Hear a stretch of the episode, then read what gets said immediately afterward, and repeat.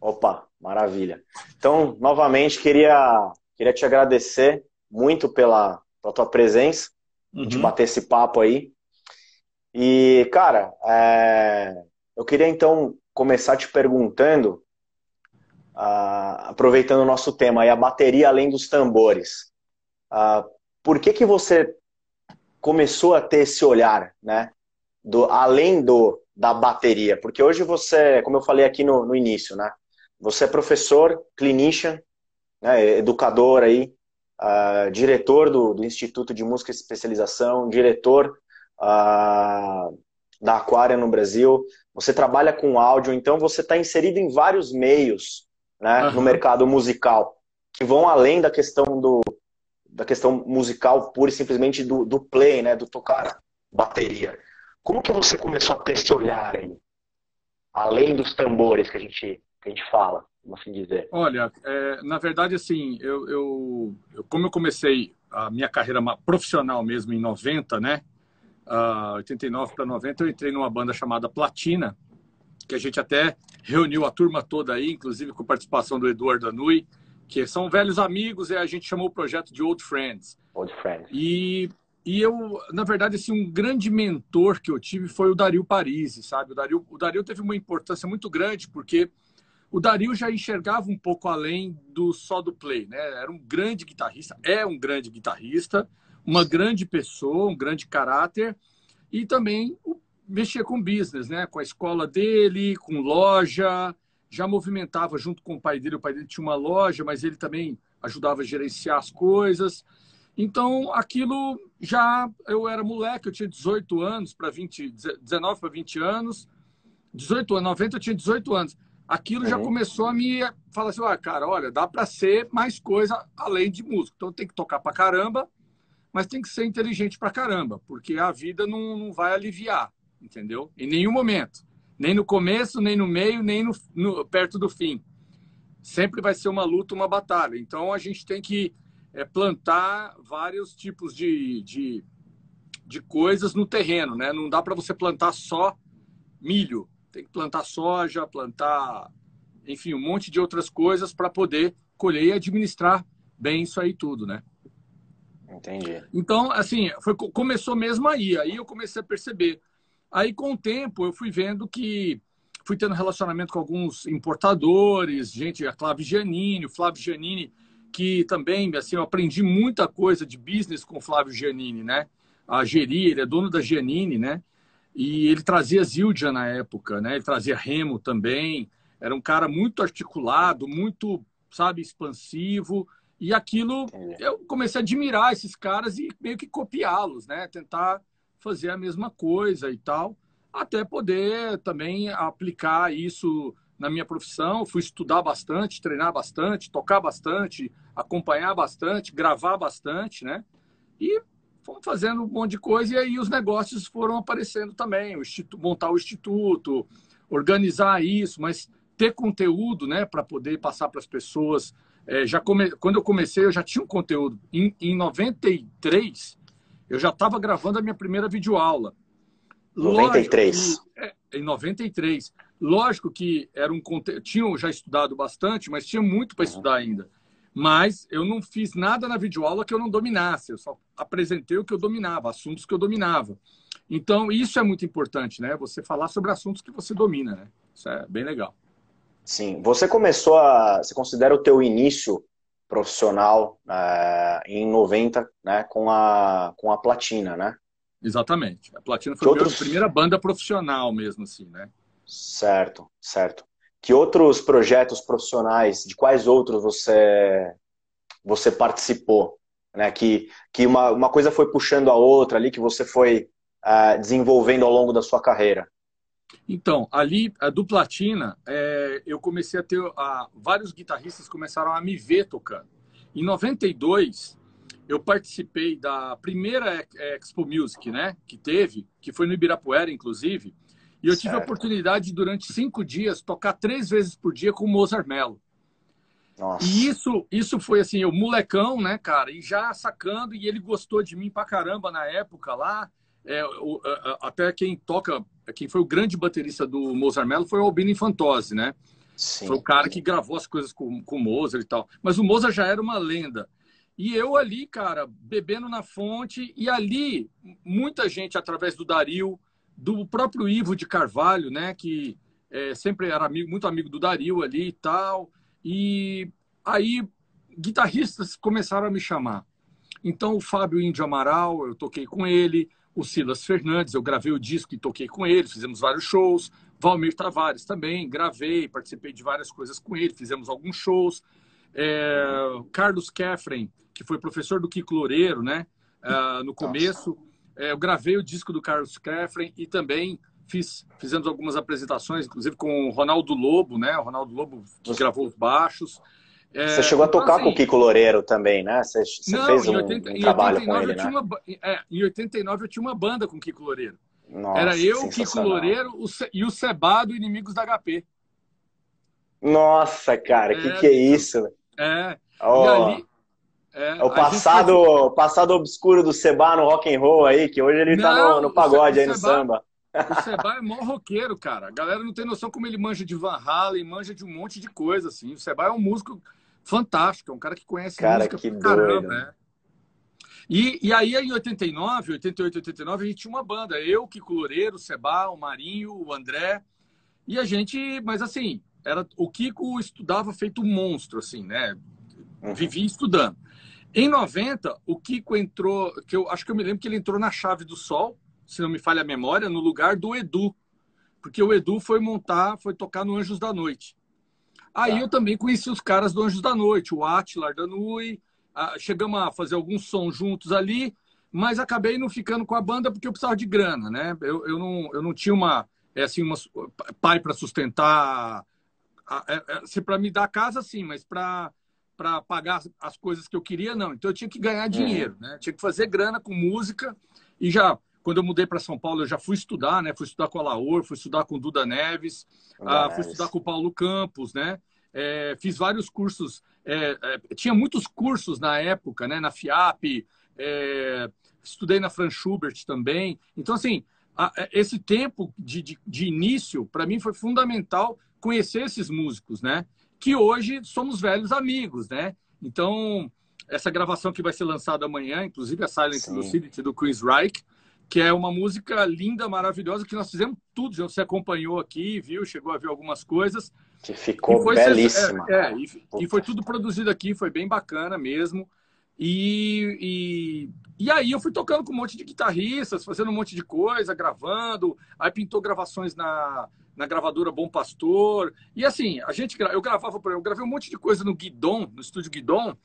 Uhum. Mas na época a gente tinha, a gente não é igual hoje, né, cara? De, de aliás, de 2000 para cá, né, 2005 para cá, é tudo é mais registrado, é mais organizado, é mais é, as pessoas são mais atentas. Na época não, na época, bicho, a gente queria tocar. A gente queria fazer som. Então assim, eu, esses dias eu estava lembrando que eu toquei com Edição, um cara que era do, do de onde o Oficina é, o Cristo Salva, Oficina de onde G3, o, ah, Oficina G3 nasceu. G3. No, é, nasceu no Cristo Salva. E eu, tocava, eu toquei com o Edição, que é um cara, um rapper, entendeu? Tá, Bob Black. A gente vai lembrando. Eu toquei no Ligação com o Dico Dias e com. Bicho, tem um monte de coisa que você vai lembrando, assim, que você tocou, que você fez e que vai passando batido, assim, né? E gravações. O fato de você estar tá no meio vai puxando, né? Um é. trampo vai puxando o outro, né? Exatamente. E as pessoas não entendem que quando a gente falava, a gente, eu tenho o, o, o hábito de falar, que quando a gente fala assim, gravações, por exemplo, eu, eu, eu, já, eu já fiz mais de 300 gravações, muito mais, na verdade. Não são 300 álbuns, records, né? Recording.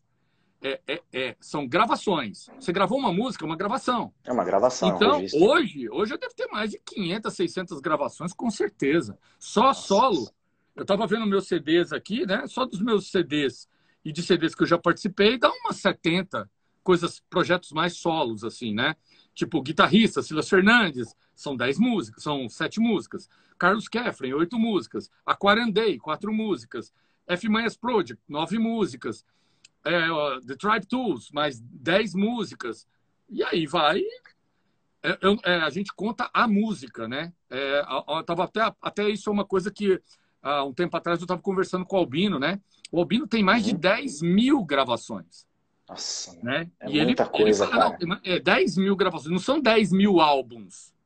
São 10 mil gravações. Registros, né? Todo, é, as pessoas não entendem mil canções, que né? fala álbuns, se fala gravações, porque você pode gravar um disco e ali participar três bateras. Então Sim. você sempre computa as músicas, né? E as pessoas não. Aí as pessoas saem falando bobagem aí, mas é normal. E, e não importa, né? Você pode gravar.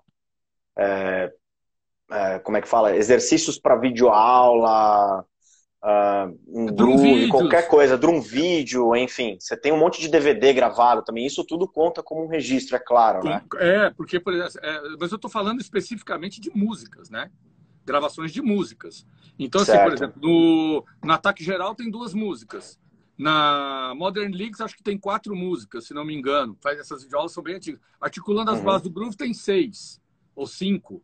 Na Gospel, acho que eu já gravei uns, uns 25, 30 discos gospel. Então a continha é básica, né? Se você gravou aí uns 30 discos gospel, vezes, vamos Nossa. pôr em média aí oito músicas. Oito, dez faixas por disco. Já são 240 faixas só de, de disco gospel, né? Desse meio, né? desse meio. Fora coisas aí, fora gravar TV, fora gravar um monte de coisa. Então, quando a gente fala record, é, é, é, álbum records é uma coisa, gravações é outra. Esses dias eu estava conversando até com o Léo Carvalho, ele falou, cara, eu também, bicho, eu nem sei quantas músicas eu gravei, é difícil a gente ter. Agora, o Léo é um cara que hoje em dia tá gravando aí uma média de, de quatro, cinco faixas, oito faixas por dia.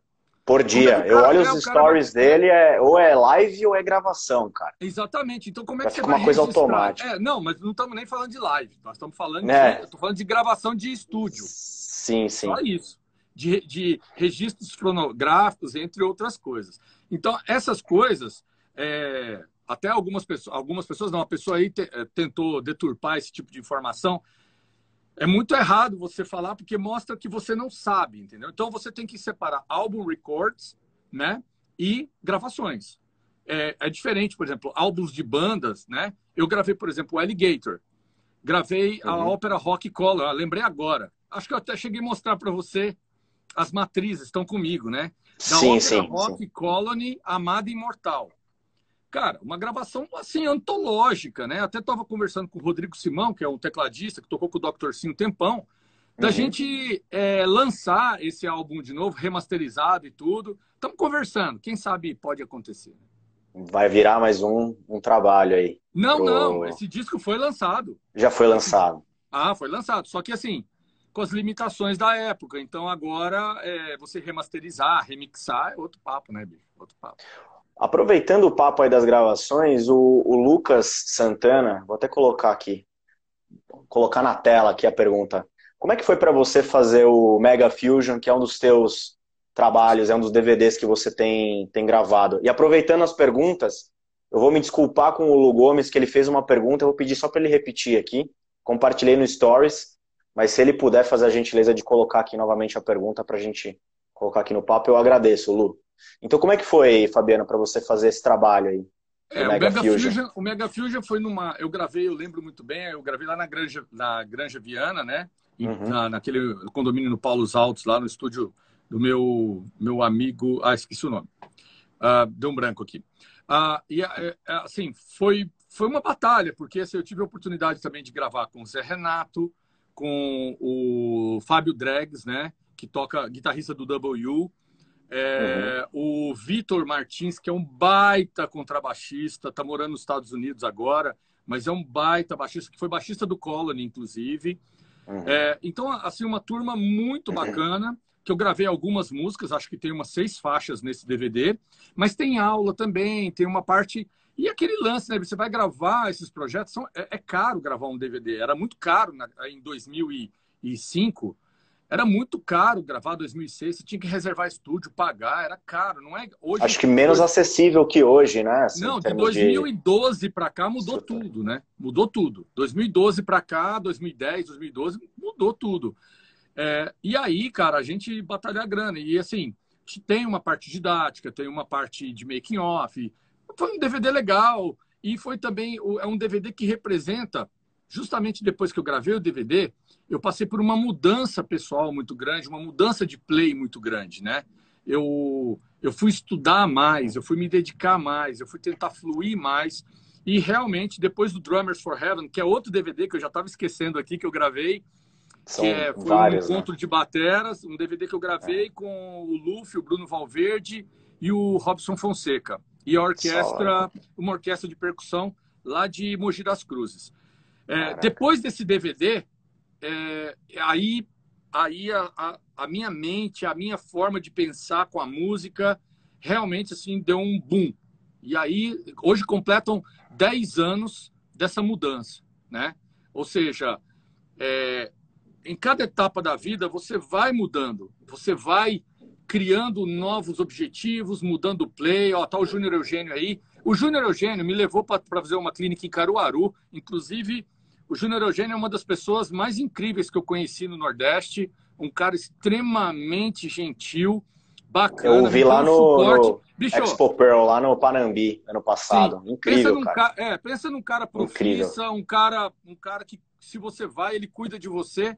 O cara cuidou de mim como um artista mega star, assim, sensacional.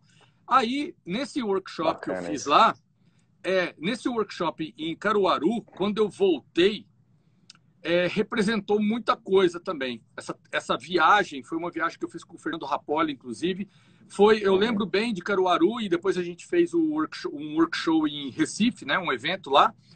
Representou o começo de algumas mudanças minhas na, no play no Play.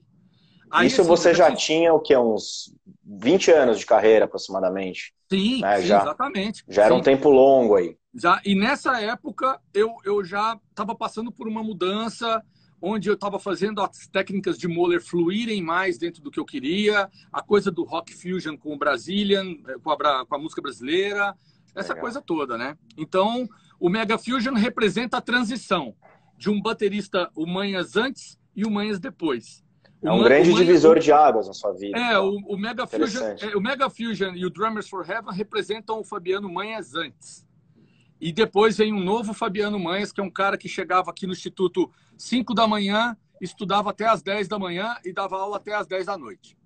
Ralando, dois, três anos, ralando com uma disciplina, uma disciplina que eu nunca tive.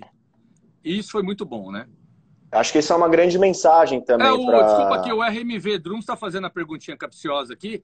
É 300 álbuns não, nós acabamos de falar, são 300, é, mais de 300 gravações, são músicas, tá? Então que sirva para você aprender a corrigir, que nunca foi falado álbum records e sempre records, gravações, né? Mais gravações. De maneira, de maneira geral, né? De maneira e... geral. Muito mais de 300, inclusive, muito mais.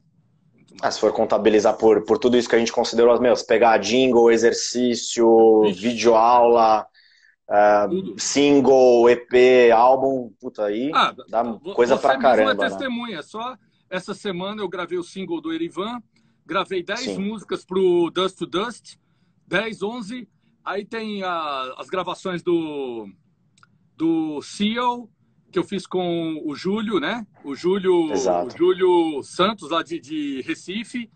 É, tem, agora eu vou gravar Territory do, com, com o Diego, lá da Montreal Music. Vai ser bem legal, porque eu nunca toquei essa Territory, música do Territory Sepultura. do Sepultura? Puta, Exatamente. Meu. Nem sei tocar, vou tirar a música ainda, né? Caraca. Vamos ver o que, que vai dar. Né? Vamos ver se vai Massa, dar jogo. É. acho que até uma mensagem interessante. Desculpa, pode continuar, perdão, eu coloco é, aí, aí, assim, Aí tem essas gravações, a gravação desse collab aí com o Eduardo Anui, com o Sherman, com o Wilson Gaba, que é um dos maiores preparadores vocais do mundo. O cara é fantástico, trampou com galera do The Voice, é professor da Sandy e de um monte de artistas aí. Então a turma super bacana, assim, entendeu? Super bacana. Então, Trabalho isso, pesadíssimo, isso, né? As pessoas precisam ter um pouquinho mais de claridade, mais de mente aberta para entender como as coisas realmente funcionam, né? Justamente. E assim, é, é interessante até ficar com uma, uma mensagem para o pessoal que, que não só você, mas como vários bateras têm essa, vamos dizer, colocar essa, essa humildade. Depois de 20 anos de carreira, você ter esse momento de introspecção e pensar, putz, eu preciso estudar, eu preciso me reciclar, eu preciso né, evoluir, que é uma coisa que você faz até hoje, né? É uma mensagem caramba. que você passa, que você incentiva os seus alunos, não importa a idade, o momento de carreira, a continuar continuarem estudando, mas você também pratica. Você. Exatamente. Estudo pra caramba, é. continuo estudando pra caramba, me aprofundando, viajando, pesquisando. Sempre tive, sempre tive, tive muita batalha em cima disso, participei da formação de muitos bateras, muitos bateras estudam aqui, muita gente recicla aqui. Isso é fato, né? Então essas coisas não tem que se ficar falando, né? Eu não preciso ficar falando. Se eu faço o meu marketing, né? Eu faço marketing em cima de coisas que, que acontecem, né?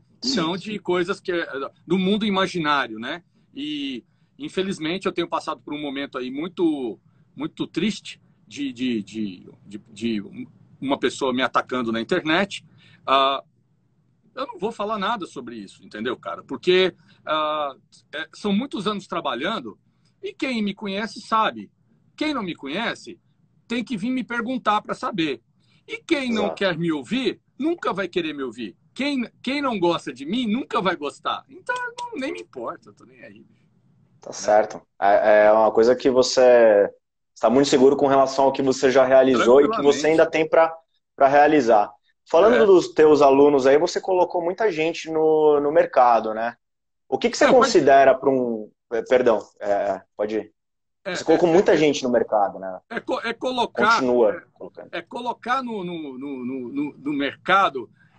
É um termo que a gente às vezes usa, mas eu acho assim, é que eu participei dessas formações.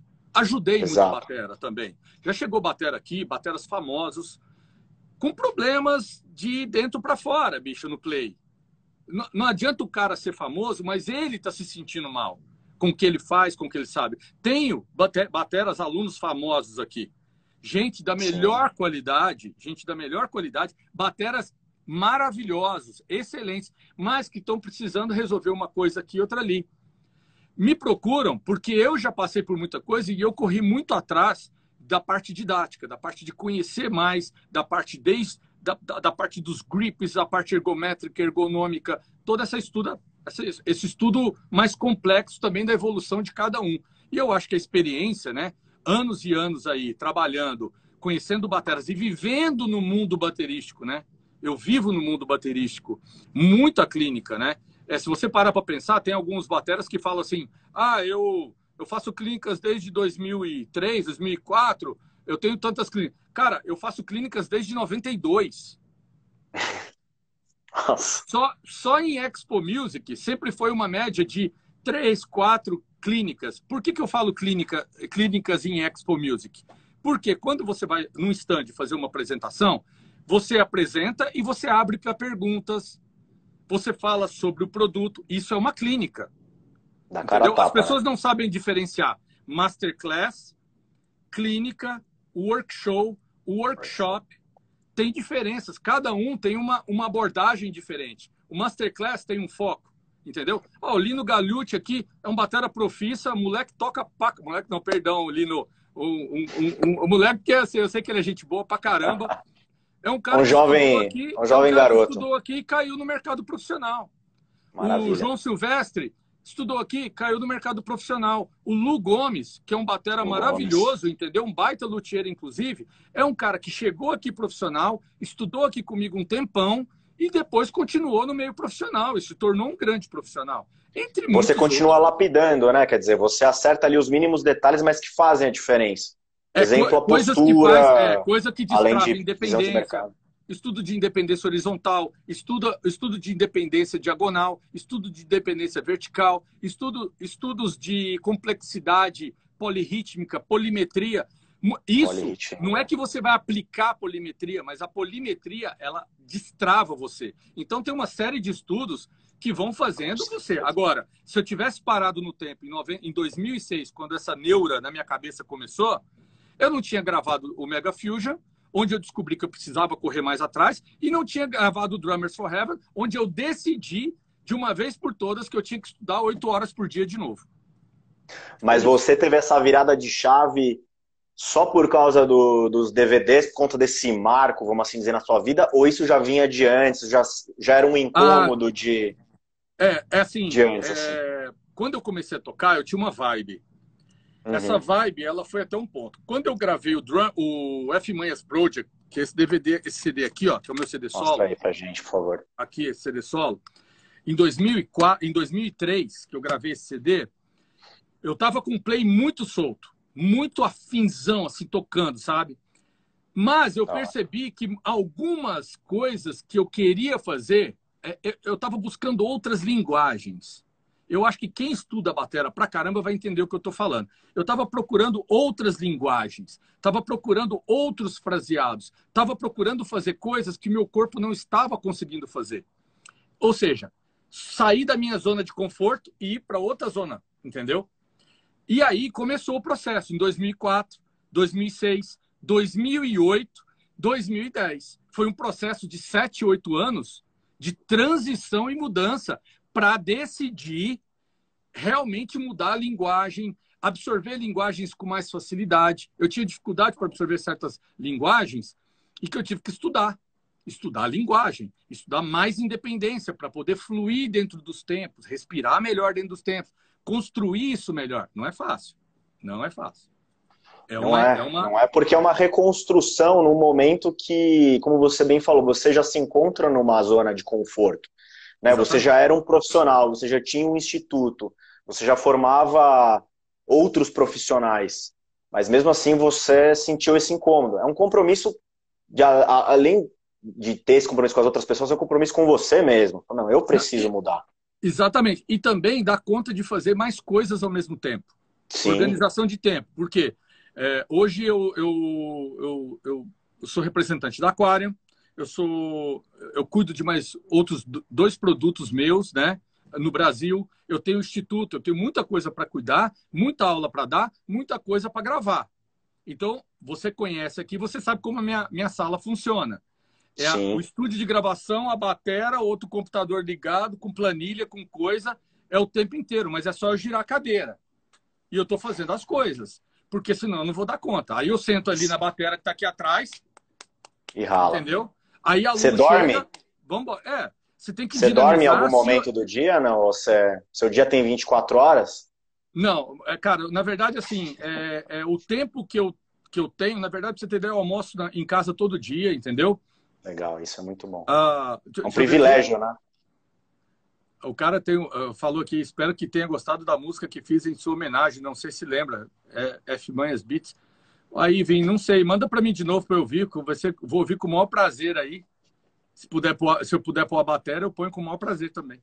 É, é, então é isso, né, cara? É a gente saber organizar o tempo, organizar as coisas, fazer as coisas acontecerem, é, trabalhar corretamente, né? E mesmo assim, ainda, ainda tem os entreveses da vida aí, as, os, as, os buracos, pagar conta pra caramba, tem um monte de coisa, né? Pô, manda para mim o link, Com certeza. E com toda essa experiência que você tem, né, é, qual é a sua leitura de, em termos de, de necessidades, requisitos para ser um profissional? O que, que um, um, cara, uma, uma pessoa, uma menina, uma mulher, enfim, o que, que uma pessoa precisa para ser um baterista profissional hoje no, no mercado musical brasileiro? que, que você considera essencial?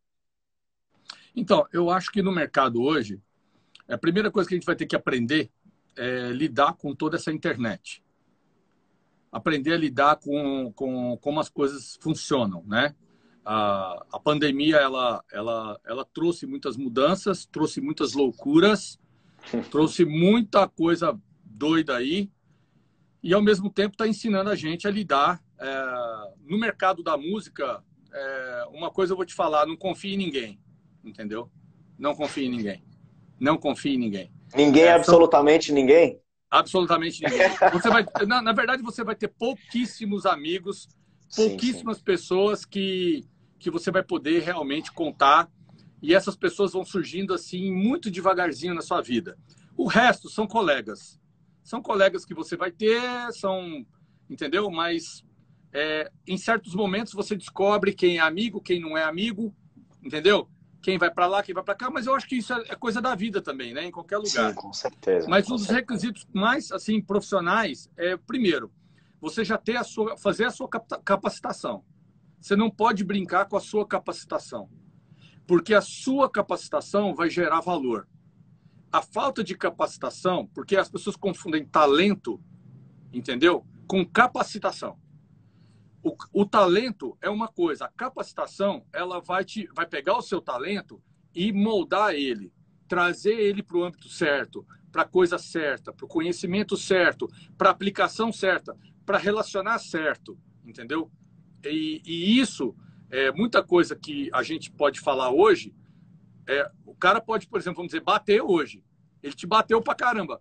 Amanhã o cara morre pela boca, entendeu? Então a gente tem que ter muito cuidado com isso, porque a, a gente precisa ter a consciência de que uma coisa vai completar a outra.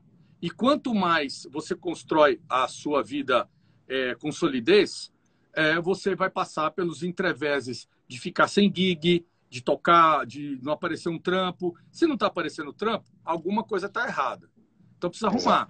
Se não está aparecendo é, é, por quê? Precisa ter um bom relacionamento. Você cons vai conseguir é, tocar primeiro pela sua qualidade, de, em segundo pelo seu relacionamento. relacionamento Você vai ter que relacionar, se relacionar com pessoas para poder tocar, entendeu? Então, uma coisa vai levando a outra. Agora, não adianta ter um bom relacionamento e tocar com as pessoas é, e não dar conta do play. Ou ter, ou ter alguma deficiência. Ou os caras pedirem alguma coisa mais rebuscada e você não dá conta, né? Aí é difícil. E, e, bom, então é, é, isso, né? Assim, é a questão de você. Não basta ter só talento, né? E isso não é um, um requisito, é claro, né? Todo mundo, eu sempre falo, todo mundo pode tocar bateria. Só que ninguém quer sentar a bunda na cadeira e estudar, né? Não. Porque é difícil. Uma coisa que você fala muito é assim, viva o processo, né? Exatamente. Viva o processo, aprenda, viva um dia de cada vez. Aprenda a curtir o processo de aprendizado Aprenda a curtir cada nota, cada espaço, cada movimento adquirido, cada leveza. Quando você consegue aumentar o range de dinâmica, né? O seu acento melhora, a tua ghost note melhora. Quando você consegue a sua independência da técnica, a sua independência da dinâmica, a sua independência motora. Quando você vai conquistando, aproveita, degusta de cada. Porque às vezes a gente se atropela, cara. E aí vai tocar, é, por mais talento que você tenha, uma hora vai aparecer um cara que é legal também, que toca pra caramba e que se relaciona tão bem quanto você, só que com um play muito mais interessante e com mais capacitação para resolver os pepinos que o produtor quer. E aí? Perdeu a gig, entendeu? A gente não está falando só de gig assim ao vivo, né? Tá falando de gravação, que é, tudo, são as coisas tudo. além né, do, do show, da apresentação ao vivo, assim, é tudo que o mercado engloba, né? O mercado engloba coisa demais. A, a, a, o show é a ponta do, do negócio. É, você, vai, você, vai, você pega um The Voice, quando você vê o The Voice, por exemplo, eu tive a oportunidade de, de, de falar com o Sérgio Mello, ele é muito meu amigo. E assim, é, ali, hora da, da TV, é o resultado de cinco, seis dias de trabalho árduo, entendeu? Aquela uma horinha ali de programa, uma hora e meia de programa, é resultado de cinco dias de preparação 10 horas, 12 horas por dia, preparando, gravando, organizando música, organizando arranjo, montando as músicas, entendeu? E as pessoas têm que entender que é, para cada show que você vai fazer, para cada show de duas horas, você tem uma preparação de, no mínimo, seis a oito horas, entendeu? Para cada show. E essa visão que falta horas, também, ele, né? Ele envolve de seis a oito horas de você envolvido com o show, né? Desde acordar cedo, arrumar seu equipamento, organizar seu equipamento, a van vai passar, pôr na van, levar, montar, passar som, almoçar. Você está envolvido com aquilo para cada duas horas de show. Não existe show que você vai chegar no botequinho, a não ser que você vá no boteco lá, faz qualquer coisa, qualquer coisa. Eu estou falando de um show. Um show bom. Não estou falando de um show ótimo, excelente ou top. Estou falando de um show bom. Não de um, um barzinho que você cola lá, monta uma. Mesmo um barzinho. Mesmo um barzinho, café, né, cara? Um café kit, você vai ter que chegar lá, vai ter que sair duas horas antes, montar, organizar, acertar o som. Então, para fazer uma coisa simplesinha já envolve tempo, né? Aí, ó. O show começa antes, né? É, Aí o Lino falou: no meu trabalho não tem essa de amigo. O baixista estava deixando a desejar, a dupla meteu Lima, já era. É isso aí, essa visão profissional, você falou do, é do, do é botequinho, tá? Assim, até para fazer um show, por menor que ele seja, por menor que seja o público, o tamanho da casa, a relevância, enfim, é, que é uma coisa que falta, que talvez seja um dos requisitos para você ser um profissional hoje. É você ter um olhar de profissional, né? Olha, todos os meus alunos que eu bati na tecla muito em cima disso, todos viraram grandes empreendedores da música, grandes donos de bandas, bandas de baile, bandas de balada, bateras que têm visão do negócio. Todos os meus alunos têm uma visão de business com a música. E eu vejo que tem muito batera que até entende que existe o business, mas não sabe conduzir o business, entendeu? E o business não é sinal de sucesso. O business é o sinal de trabalho e poder atingir outra, outras áreas, né? Sim, sim, com certeza. Então é isso, né? Uma junção aí de várias coisas. O olhar é. profissional a gente fala como uma coisa muito generalista, mas é você se preocupar com a sua capacitação, o seu compromisso. Então o show começa antes, né? Então você preparar o seu equipamento, ter um equipamento de qualidade, né? Chegar na hora, como se fosse qualquer trabalho. Acho que esse Exatamente. é o grande, um dos grandes. Você vê, é, você tem essa visão de disso ser um dos grandes problemas hoje no Brasil, que as pessoas elas olham muito com um ar de, de brincadeira, de puramente entretenimento e tal, mas não a música não sendo uma coisa profissional, uma, é, o, além de ser uma coisa cultural, enfim, vai que é, é muito além do, do, puramente entretenimento, né? Muito além, é um negócio e assim, infelizmente, uh, o Brasil ele é um país que ele tem excelentes profissionais e ele tem é, muitos amadores, muitos amadores. É pouca gente aqui no meio. Tem pouca gente no meio termo, meio amador, meio profissional. É, uhum. é, é, e aí, o que, que acontece? as pessoas, isso acaba afetando, inclusive, a nossa cultura, né? A cultura de pesquisar mais, saber o que está acontecendo, saber o que está havendo, o que, que, eu, que, que eu posso fazer, onde eu posso atingir, que área eu posso trabalhar, como eu devo fazer, como eu devo proceder, o quanto eu tenho que investir, o quanto custa hoje ser um músico com uma estrutura para oferecer para um produtor, para algum artista, né? Eu tenho aluno meu aqui que, que hoje grava para caramba e eu convenci, eu falei, olha, cara, é legal você ter vários sets de caixa, é legal você ter pelo menos umas duas, três bateras, é legal você ter o seu setup de microfone, leva para o estúdio. Chega no estúdio e leva. Quando eu gravava no domínio digital, lá do, do famoso, do, do incrível Luciano, né? é, onde era, funcionava o Comev. Algumas pessoas nem sabem que esse estúdio existiu, né? Mas eu já gravei muito uhum. lá. É, e... Mas muitos sabem, né? É, a banda Patmos gravou lá, Gerson Ortega gravou lá. Eu gravei um disco que foi para a Europa, foi para a Inglaterra, do Gerson Ortega. Se não me engano, o título do disco, do CD, chama Rise and Shine. Se não me engano, o título do CD. Eu, porque eu lembrei agora, porque foi exatamente lá. Cara, eu cheguei, eu levei uma batera com quatro tons, dois surdos, bumbo, levei quatro caixas. Aí o César, que é, ó, pra você ver que eu lembrei, o César, Nossa. que era o produtor do, do, do, produtor técnico do CD, ele falou, Fabiano, é, vamos usar um set menor. Aí eu falei, beleza, eu trouxe tudo aqui para você. Você tem aqueles tons pequenos aí? Aí eu falei, tenho. Já pensou se eu tivesse levado 10, 12, 13, 16? Tava na, hora mão. o cara falou assim, meu, dá para pôr aquele tom de 8, 10 e o 12? Porque na época, 8 e 10 ninguém usava. Eu que comecei a usar tom de 6 no Brasil. Isso é fato. Isso é. Assim, eu tenho matérias em revistas aqui, eu usando tom de 6, todo mundo, cara, mas que esse negócio de tom de 6? 6, 8, 10, 12, 16. Depois eu passei para 6, 8, 10, 12. Depois eu passei para 6, 8, 10, 14. 14. Isso foi legal pra caramba, entendeu? Foi, foi, uhum.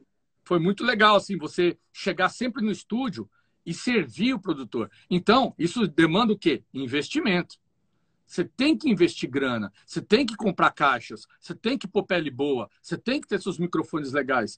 Todos os meus alunos que trampam em estúdio de gravação hoje, um deles, eu não vou falar o nome, eu vou falar o nome sim, o Léo, que é meu aluno ainda. Eu, cara, ele chega no estúdio, ele leva as caixas, ele leva a batera, ele leva tudo. E um dia eu virei para ele, ele pode até confirmar isso com vocês. Eu virei para ele e falei assim: Léo, você gosta de bumbo pequeno, mas vai chegar uma hora que você vai precisar do 22 no estúdio. Você vai precisar do. Porque só levava bumbo de 20 e de 18. Ah, não deu outra. Aí chegou a data, né? A data chegou para ele. Mãe, eu preciso de um bumbo de 22. Caraca. Ou de 24, ou alguma coisa. Pega o meu bumbo aqui, eu tenho um bumbo de 22, ou leva aqui. Aí ele mandou fazer um bumbo para ele de, 20, de 22, né? é que ele grava vários estilos hoje, né? A questão também de você ser um, um músico versátil. Que você Não, sempre falou isso. Busque sempre outros estilos, aprender mais e tal. Porque eu enxergo hoje o Léo como um, um dos caras do samba no Brasil e tal. Sem dúvida, sem dúvida. Ele não grava só samba. Não. Você tem que estar tá pronto para tudo. O Léo gravou muito pop, gravou um monte de coisa. Pop. Cara, eu já gravei Rock, sertanejo né? pra caramba, mas aquelas coisas de, de igreja pentecostal, né? Que é música uhum. popular cristã, que é Guarânia, é Bolero. Gravei um monte de coisa assim, sabe? Às vezes uns, uns rockinhos gospel. Mas tá, eu lembro que eu, eu tava gravando na Bom Pastor e tinha um cara que gravava batera também pra caramba lá, que era o Tico Delícia. Ele tocou com a Fafá de Belém um tempão. Cara, esse cara gravava para, cara. Ele gravou muito mais que eu, mas muito mais. E, cara, ele chegava, bicho, ele já conhecia tantos repertórios que ele nem lia a partitura, bicho. O cara, o Mirandinha, é, eu gravei com o Mirandinha e com o Darcio lá também. Cara, aí eu fui pegando a manha. Então, eu já tinha assistido alguns bateras gravar. Eu já tinha assistido o Humberto no Guidon gravar com o Darcio e o Mirandinha, fazendo base pro disco do meu pai. E fui pegando a manha, fui ali, ó, sugando tudo, cara. Isso eu morava em Goiânia ainda, quando veio gravar em São Paulo, que um disco custava 70, 80 mil reais você gravar um disco, entendeu? E, e cara, e aí, é, e aí você vê como os caras, quem tinha uma Simons, na época da Simons, cara, o hum. cara botava o bumbo acústico, a caixa acústica, mas os tons era Simons. Né? Simons era Nossa, uma bateria eletrônica, era... muito sensacional. Era ostentação e, cara, da época. Meu pai, é, meu pai tinha, na época, né, que eu era mamãe, meu pai tinha uma grana, foi comprou dois Tom Simons para mim, entendeu? Puta, eletrônico. E assim, e foi me incentivando, né? E isso, cara, é, é fundamental. Se você não investir, você não vai colher, entendeu? Não vai colher. Equipamento e, é, e aprimoramento, estudo, né? Tudo. Estudo. Evolução técnica, né? Muito estudo. Cara, uma coisa é que eu, eu, eu estava conversando até com o Lucas Santana na outra live, foi com ele? Foi. Que assim, os profissionais do mercado, sei lá, o médico estuda 10 anos, o advogado estuda não sei quantos anos, engenheiros. Por que, que o cara que quer ser músico, ele não, ele não coloca na cabeça dele que ele tem que estudar pra caramba e ele tem que ter um olhar de negócio, olhar de business, um olhar profissional, novamente, em termos de investimento, de evolução, de postura, etc. Né? é por causa de regulamentação, né? Uh, um médico Também. Ele, ele, ele, compromete, ele compromete vidas e ele estuda 15 anos, né? 10 anos, eu tenho amigos médicos, né? Amigas médicas, que, meu, é 15 anos, 18 anos estudando e é caro. O músico, ele, ele, como é arte, a pessoa julga que ela não precisa de uma regulamentação. E eu sou contra isso. É uma posição minha. Eu respeito muito o talento de cada um. Tem bateras maravilhosos, talentosos. Tem gente que nasce com um dom incrível, mas o aprimoramento ele traz o profissionalismo. Claro. Então, escola não dá talento para ninguém, mas ela mostra o caminho do profissionalismo, do conhecimento, da organização para aquele talento aflorar. O talento vai aflorar. E isso também depende da escola, né? Dependendo da escola, você faz é atrapalhar seu talento. A gente precisa. Depende da orientação, é, né? É, precisa de orientação séria, de buscar coisa séria. E tem muita gente séria, tem muita gente bacana, tem muita gente trabalhando bem pra caramba, tem muita gente estudando bastante. Como tem também gente que não acredita nisso. Então, fazer o quê? O mundo é livre. Cada um acha o que quiser? Não cabe a gente mudar essa. Quer dizer, talvez caiba um pouco, né? Você ser um, vai, um mensageiro disso aí tudo, né? Mas é, cada um fazendo a sua é, parte, é, né? Mas eu, eu descobri que na internet não dá para você ficar falando as coisas. Numa clínica, um amigo meu, um amigo meu falou um negócio interessante. Eu vou fazer uma clínica, as pessoas vão lá para me ouvir. Na internet, eu estou falando uma coisa, a pessoa interpreta do jeito que ela quer, entendeu? E às vezes você quer dizer uma coisa bacana e a pessoa interpreta tudo errado. Então, assim, é, eu, eu, só, eu só acho que a gente precisa ter discernimento, entendeu? E buscar discernimento e buscar conhecimento e buscar é, reter o que é bom para a gente. Tem coisas que eu ouço um palestrante falar, por exemplo, eu vou dar um exemplo aqui bem radical. Silas Malafaia.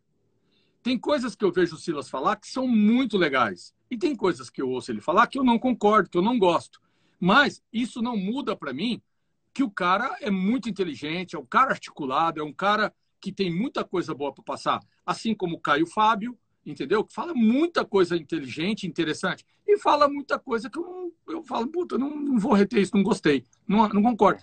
A gente retém. Agora, são pessoas de extrema sabedoria, de conhecimento, pessoas que estudaram, pesquisaram bastante, assim como no meio baterístico, né? Tem coisas que eu concordo com o Colaiuta pra caramba. Aliás, o Colaiuta nunca falou nada que eu não concordasse. Né? Uh, isso, isso é fato. Simon Phillips. Mas eu já ouvi bateras brasileiros falando algumas coisas que eu já discordei. Mas os caras são maravilhosos. São caras que são grandes professores, grandes. Eu discordar não quer dizer que aquela que eu tenho que ir na internet e ficar enfiando o dedo. Não tem.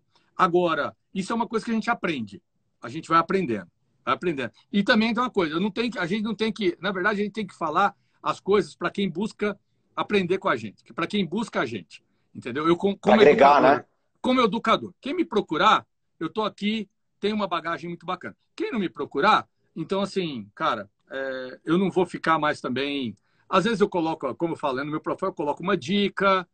Não é todo dia que eu fico colocando dica, eu não gosto, porque eu respeito muito os alunos que pagam o estudo comigo. E eu dou uma atenção muito pessoal, assim, muito profissional, muito, muito, assim, não é pessoal, perdão, é uma atenção muito profissional para os meus alunos. De, pô, tem um problema aqui, meu, liga para mim, tá, não sei o quê. Eu faço um trabalho personal com cada aluno. Para eu é fazer é customizado, isso, né? eu não posso ficar jogando coisas gratuitamente na internet. Uma coisa, um free class, uma vez por mês, uma coisa assim, beleza. Mas a profundidade, essa é reservada a quem me procura ou nas clínicas. Né? Nas clínicas eu abro o jogo também. Mas está todo mundo ali querendo me ouvir. Todo mundo já vai com o coração aberto para receber. É diferente.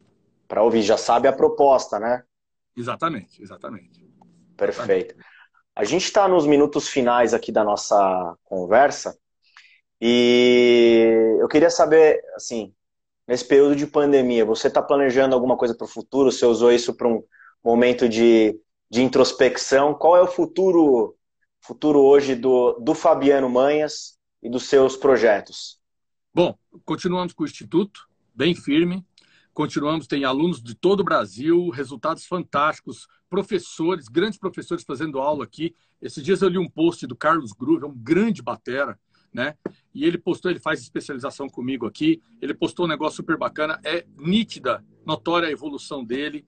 E isso me deixa muito feliz. Eu fico feliz quando o cara, inclusive, posta, né? Assim, olha, isso aqui, pô, tem me ajudado. Eu acho é, é a gratificação da gente, assim, né? Ninguém ah, precisa. Ele postou um né? vídeo de pedal duplo, né? Eu vi isso. Isso, Incrível. exatamente. Muito legal. E ele, está evoluindo bastante. E é um cara, um baita profissional. É um cara que trabalha bem pra caramba. É professor, bom professor. E, assim, é, continuar trabalhando as especializações, gravando, é, o intercâmbio logo, logo acho que volta às atividades a partir de, de janeiro, fevereiro, deve voltar. A gente consegue Perfeito. reativar as preparações, intercâmbios, volta às clínicas. Eu voltando, eu vou fazer 10 clínicas, uma turnê de 10 clínicas memoráveis, entendeu? Memoráveis pós-pandemia. Vai ser as melhores clínicas que eu já vi na minha vida. A agenda vai estar aberta a partir de outubro para a gente fazer o ano que vem. Vão ser 10 clínicas incríveis, incríveis. E continuo aqui cuidando dos meus business, o Kick Control, que é um baita de um muffle, o The Solution, que é um produto, um cleanup fantástico. Uh, vamos com a Aquarium também aí, continuo trabalhando. E é isso aí. E o resto, cara, o resto eu tô nem aí, entendeu? Essa é que é a verdade. O resto não me importa. O que me importa é o meu trabalho. Quem me conhece, é o que eu falei, quem me conhece, me conhece. Quem quer me conhecer, quem está ouvindo alguma coisa por aí e quer falar comigo, venha falar comigo. Me chame em box, entendeu? É assim que a gente faz. Me chame em box, eu atendo com o maior prazer. Pode me ligar, pode vir aqui no Instituto, vem conhecer, porque é assim que se conhece as pessoas, né? De perto, né? De perto, de perto. É, você não dá aula só de bateria aí no, no Instituto, né? Você tem outras, é, é outras, vamos dizer assim, atividades de orientação técnica profissional? Tem. O que, que o Instituto, o IME, né, o Instituto de Música e Especialização oferece hoje? É, hoje a gente tem a parte de é, áudio e monitoring, né? É, você organizar seus sistemas de monitorização, como monitorar, como mixar a monitorização, como trabalhar isso, porque às vezes a monitorização em NIR pode ferir o ouvido.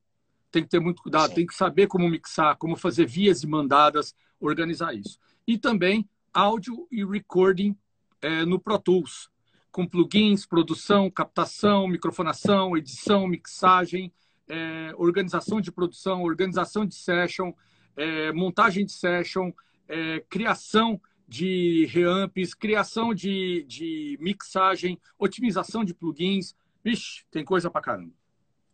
Tem bastante coisa que é isso, né? Que vai. É a bateria justamente além da bateria, né? Além da bateria. Orientação é, profissional, áudio, os intercâmbios, que é a vivência internacional. Você tem uma, é, uma parceria né, com o Instituto dos Estados é, Unidos. Tem né? uma parceria com a, com a The Collective, que é a Drummers Collective. É uma das melhores escolas de batera antológica em Nova York, né?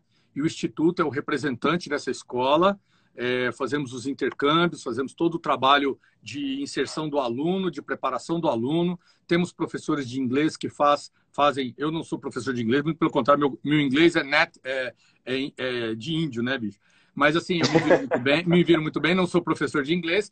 Temos os professores, é, agora está vindo é, para o Brasil o, o, meus sobrinhos, né, que moram nos Estados Unidos, são formados lá, eles estão vindo. Provavelmente nós vamos ter uma parceria de um negócio com eles aí muito bacana na parte de inglês. É, ah, a gente, mas a gente tem outros professores também para fazer a supervisão para o aluno ir, a parte de financeira, a parte de estadia, é tudo organizado. A gente deixa tudo preparadinho para que a pessoa vá. A carta, a carta de para apresentação no consulado, enfim, mais uma série de coisas aí a gente vai organizando bem bacana. Bacana. Várias novidades vindo por aí também, pelo que Muita coisa. Falou. É, logo, logo vai Bacana. vir é bom, a gente, na verdade, assim, é, a novidade a gente, a gente produz todo dia, bicho. Entendeu? Sim. Vai sair, por exemplo, uma novidade. Tá saindo esse collab aí com o Eduardo Anui, com o Sherman, com, com o Davizinho, o Davi Pedro participou também. Davi Pedro. violão maravilhosamente bem. Uh, Amanhã às 10 horas, né? 10 horas. E na terça-feira eu lanço o Drum Vídeo da música. Então, ó, pessoal, recado aí. Amanhã, lançamento da collab de Silent Lucidity, para quem gosta de Queen's Right, rock anos 80, 90, né? No, é, YouTube. no YouTube.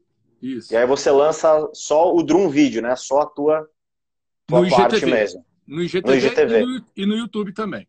Aí é só o Drum Vídeo da música, que assim, é legal porque como foi eu gravei o play, não tem como você editar, né? Foi gravado ali um take, Orgânico. uma tacada, é, do, do velho e bom, je, é, bom, bom, jeito de gravar, né? O famoso take único na fogueira. Take, take baqueta, único, na, baqueta na fogueira na prática, né? Total, total, total. Cara, queria deixar, primeiro, antes da gente encerrar, que a gente está nos três minutos finais aqui, eu queria, de novo, te agradecer muito por você compartilhar um pouco da tua história e da tua visão sobre mercado, né? Visão profissional que você carrega há vários anos aí. Então, muito obrigado né? Gratidão aí por você estar tá aqui comigo hoje, no Bacana. Baqueta na Fogueira. Legal. E... Obrigado. E queria pedir para você deixar uma mensagem para o pessoal aí. Bateristas, não bateristas, pessoas que querem tocar bateria. Olha, a mensagem que eu tenho para deixar para você é a seguinte: a gente vive um mundo muito louco, a gente tem que buscar conhecimento, buscar conteúdo, buscar mais a paz, buscar mais amar as pessoas, respeitar mais as pessoas, sabe? 30 é, segundos. Respeitar a história das pessoas. É isso aí, galera. E quero que vocês sejam melhores. E estou aberto, me procurem, converse. Parabéns você, Rafa, que tem evoluído também bastante em todas essas áreas. Muito obrigado. Obrigado a todos que estiveram aqui com a gente. Obrigado, Fabiano Manhãs, mais uma vez. Um grande abraço. Boa noite. Bom final de semana. Se cuidem. Valeu. Valeu. Falou. Tchau, tchau.